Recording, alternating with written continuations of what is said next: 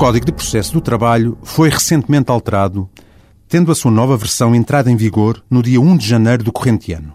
Que nos importa isso? perguntará o ouvinte.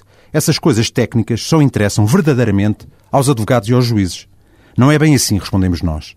As leis processuais, como o Código de Processo do Trabalho, definem os diversos meios e instrumentos a que os cidadãos e as empresas podem lançar mão quando pretendem ver os seus conflitos discutidos e decididos pelos tribunais. Se quiserem, e usando uma imagem equestre, as leis adjetivas estão para os litígios judiciais como os cavalos estão para os respectivos cavaleiros.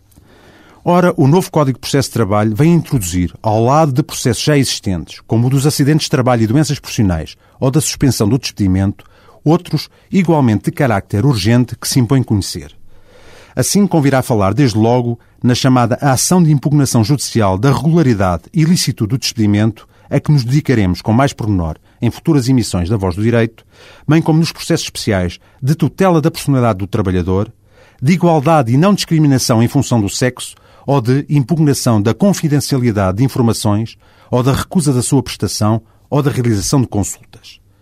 Se, por exemplo, um trabalhador souber que a sua imagem vai ser utilizada por um empregador numa campanha publicitária sem o seu consentimento, ou se estiver a ser alvo de uma atuação persecutória e concertada por parte da empresa que afeta os seus direitos de personalidade, pode lançar mão do mencionado processo de tutela da personalidade. Por outro lado, se uma dada trabalhadora constatar um tratamento diferencial e desigual relativamente a colegas seus, porque, por exemplo, sem motivo justificativo, recebe menos salário ou não ofere algumas das prestações por eles oferidas, não sobe dentro da empresa como os trabalhadores homens, ou goza férias sistematicamente à época baixa, ao contrário do que acontece com os mesmos, poderá recorrer ao devido processo de igualdade e não discriminação em função do sexo. O último processo especial referido, relativo à obtenção de informações e consultas, pode ser utilizado, por exemplo, por empregadores, trabalhadores ou suas organizações representativas, no que toca aos elementos a que devem ter acesso e lhes são negados, ou acerca dos aspectos em que foi omitida a sua prévia audição. Até para a semana.